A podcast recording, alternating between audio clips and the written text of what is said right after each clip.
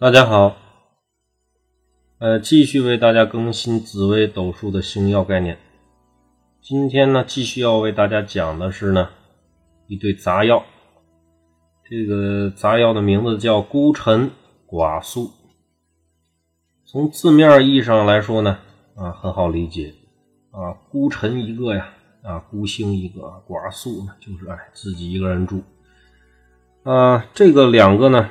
啊，是在一起啊，他永远会在一起的命盘之中啊，必定加会，性质是相同的，是属于凶星。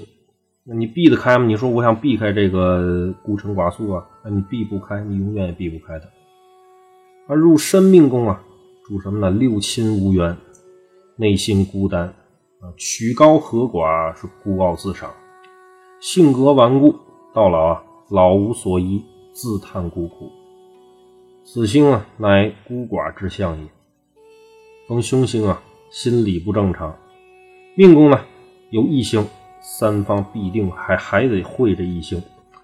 比如说命宫里边有一孤臣啊，在三方里边，你再看吧，你财帛和和你的这个这个事业宫里边啊，官禄宫啊，肯定会入个寡宿。呃，这个呢没有没有这个吉星啊。啊，不可解，啊，有吉星呢，啊，方可解，啊，多主是什么呢？咱们这个中国的讲的就叫那个无子嗣，啊，就会容易绝后，啊，纵有子女呢，也恐啊受一些磨难，啊，导致这个子女身心不利，甚至是夭折，或者是什么呢？不成器，嗯。或是虽有呢，如无啊，或各在一方。其人大多人际关系不佳，与亲人思想啊格格不入，甚至呢是难以沟通的。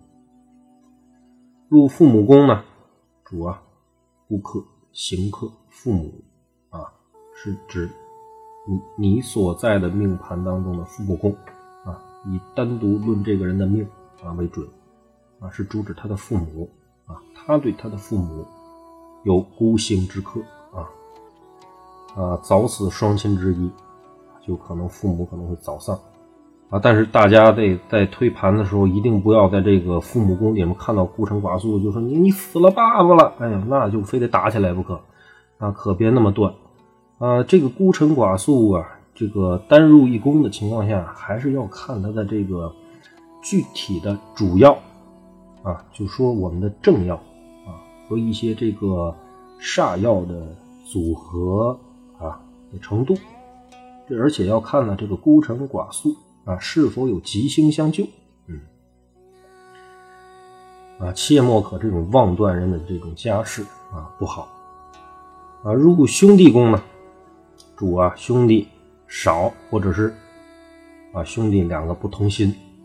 各怀呢自己的心里的一个小鬼胎，啊，入夫妻宫呢，夫妻缘分很浅，或者是什么呢？聚少离多啊，男克女，而女行夫啊，或轻者呢，夫妻不和，时有争吵啊，更遇呢恶煞煞药啊，主生死离别，男女终身呢再难嫁娶。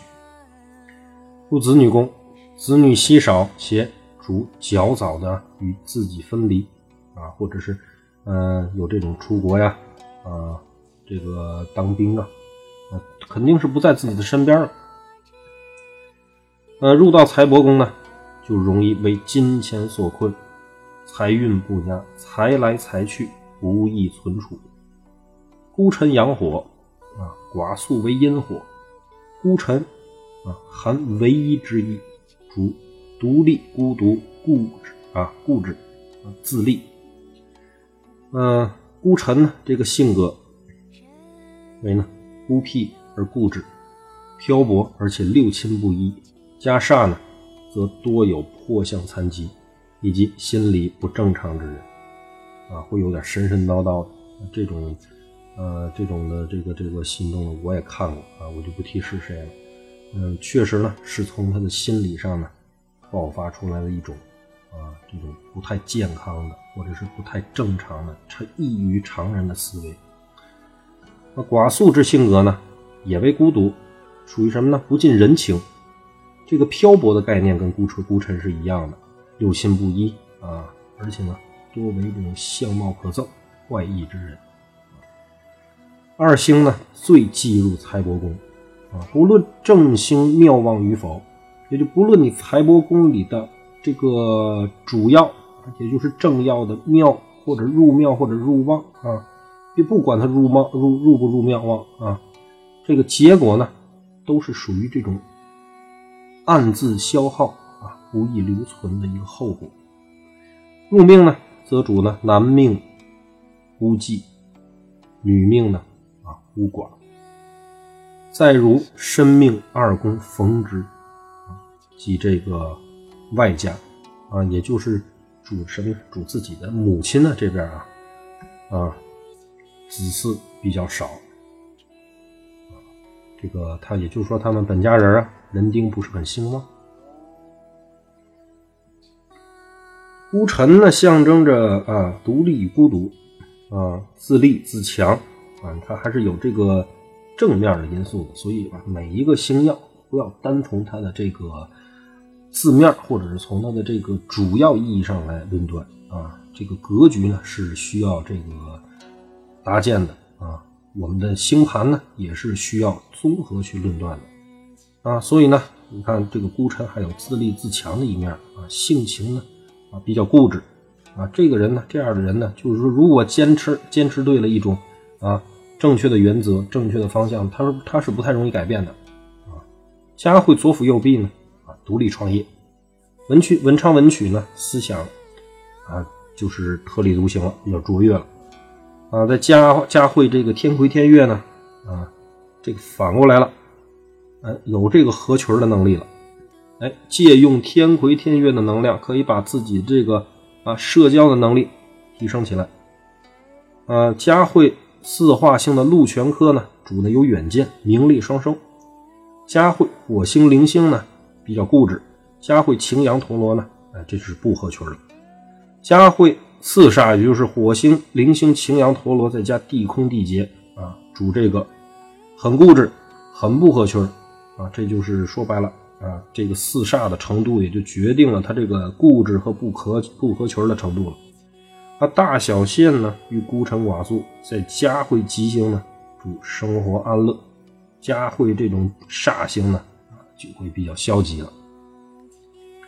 孤臣寡宿呢，居夫妻宫，一生中啊，亦有一段啊，这个时间啊，亦有一段这个时间，因感情不和或者是工作关系啊，啊，与配偶啊分房，或者是分居，或者是这种短期的离别。